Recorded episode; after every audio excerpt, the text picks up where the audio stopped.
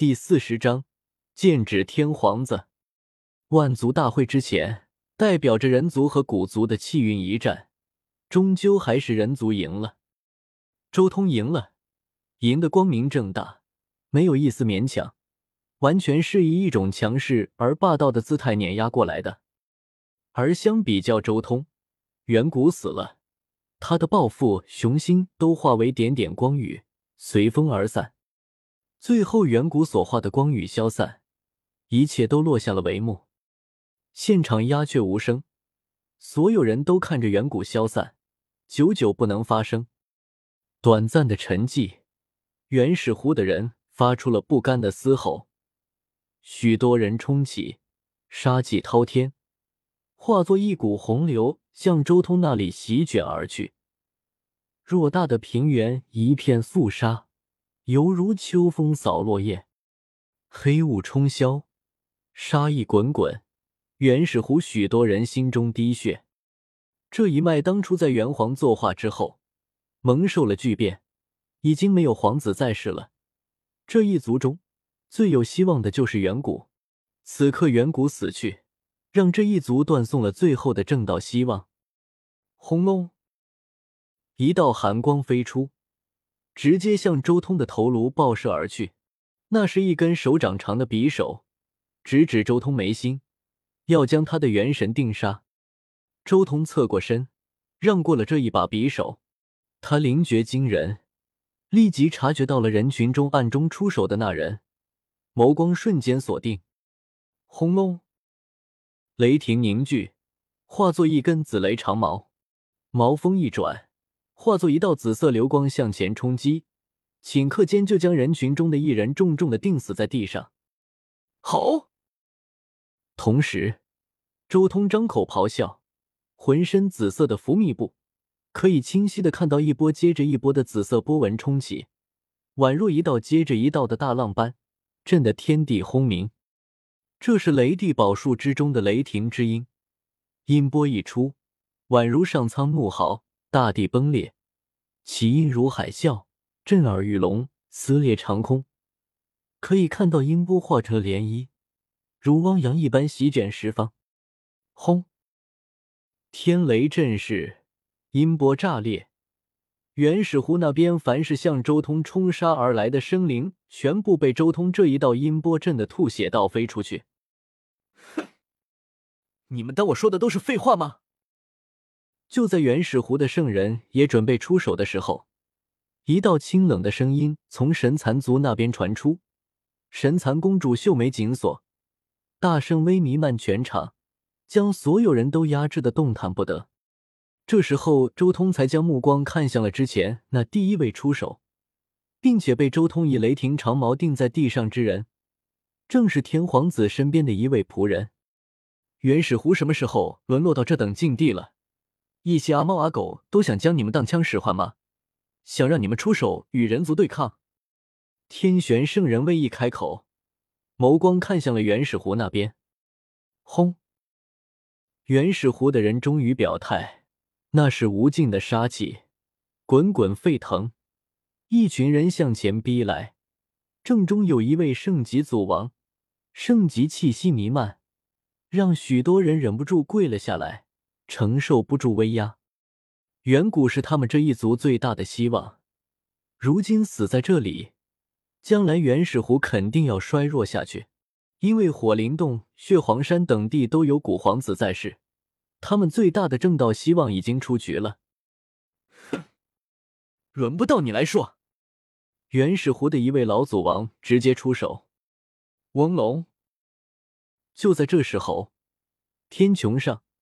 仙泪绿金塔的威能不知道何时已经来了，垂落一道又一道绿蒙蒙的气流，每一根都粗大如山岳，沉重而巍峨，让在场的人窒息。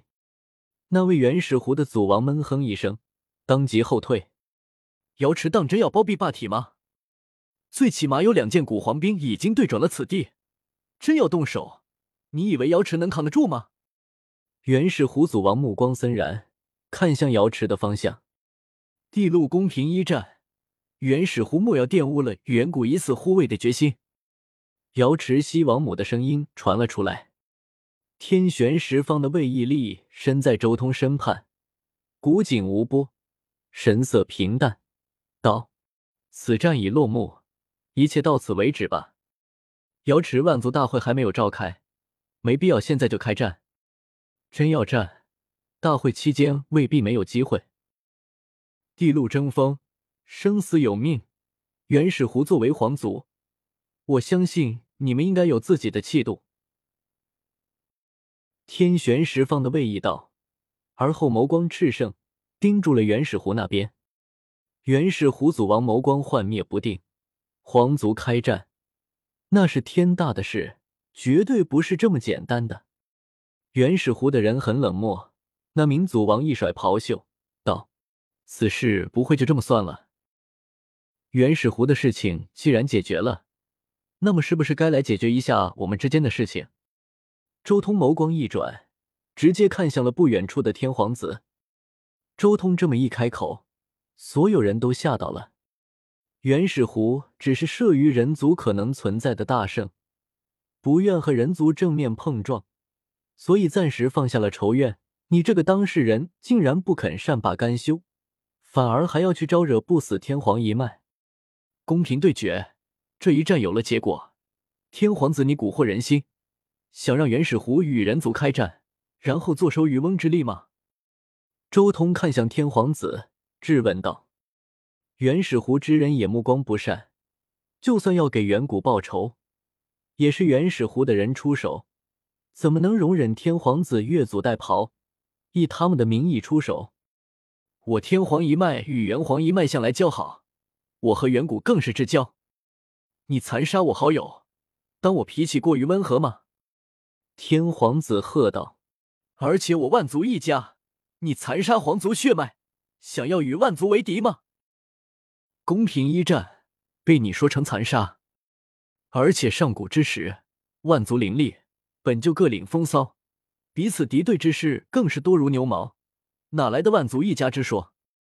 真以为自己是万族共尊的神之子？你在我眼中，连一个屁都不如。”周通嗤笑。随即，他脸色一正，道：“不过，你想怎么说就怎么说吧，我不在乎，也不想在乎这种无趣之事。元皇的道，我见识过了，我还想试试不死天皇的血脉是什么成色。”枪。说话间，周通已经拿出了一柄以大罗银金炼制的王者级神剑，剑尖直接指向天皇子的喉咙。“你敢指我？”天皇子森寒，脑后九道神环快速放大，发出一阵恐怖的波动。神之子，请息怒，莫要强行出手。您的天资千古第一，斩道攻城之际，同代无人可敌，会成为天皇一样的伟大存在。此事交由我们应付。天皇子身边的一个守护者当即开口。周通懒得多说，直接一剑斩下，枪的一声。整片苍穹都被劈开了，这一剑截断天地，唯有雪亮的剑芒闪耀，成为唯一。天皇子的守护者脸色大变，上前迎击，怕自己的主子有危险，当即祭出一盏铜灯，灯芯火烧他天穹，迎向剑芒。卡，一声轻响，这一剑斩下，剑光无坚不摧，无物不斩。破灭了道光，斩断了神火，以一种强悍而霸道的姿态将那铜灯切开。噗！没有一点悬念，这名已经斩到的守护者，不论是肉身还是元神，都直接被周通这一剑斩杀，顷刻间毙命。天皇子，作为不死天皇的子嗣，难道你只懂得让自己的手下替死吗？周通说话间。已经将手中染血的神剑抛出，铮的一声，神剑已经插在了天皇子身前，不断嗡鸣。嗡隆，战舰之上，一股战意冲霄而起，在阳光的照射下，配合那染血的剑锋，顿时有种令人心悸的感觉。此剑一出，便立即成了所有人注视的焦点。我今日以此染血之剑作为战书，向你发起挑战。我给你时间，等你斩到，届时公平一战，敢否？周通看向天皇子，目光平淡，没有丝毫的压迫感。一刹那间，所有人的目光都看向了天皇子。周通此举可谓是胆大包天，一剑斩了天皇子的守护者，并且将染血的神剑放在了天皇子面前作为战书。天皇子若是不敢接战，到时候什么神之子，什么八不中，全都要离心离德。但若是应战，以这位霸王如此强悍的表现，所谓的神之子真的能保持住一贯的强势和神话吗？所有人对此心中都有的闪过一个疑惑。之前周通徒手撕裂元皇虚影的那一幕，实在是太深入人心了。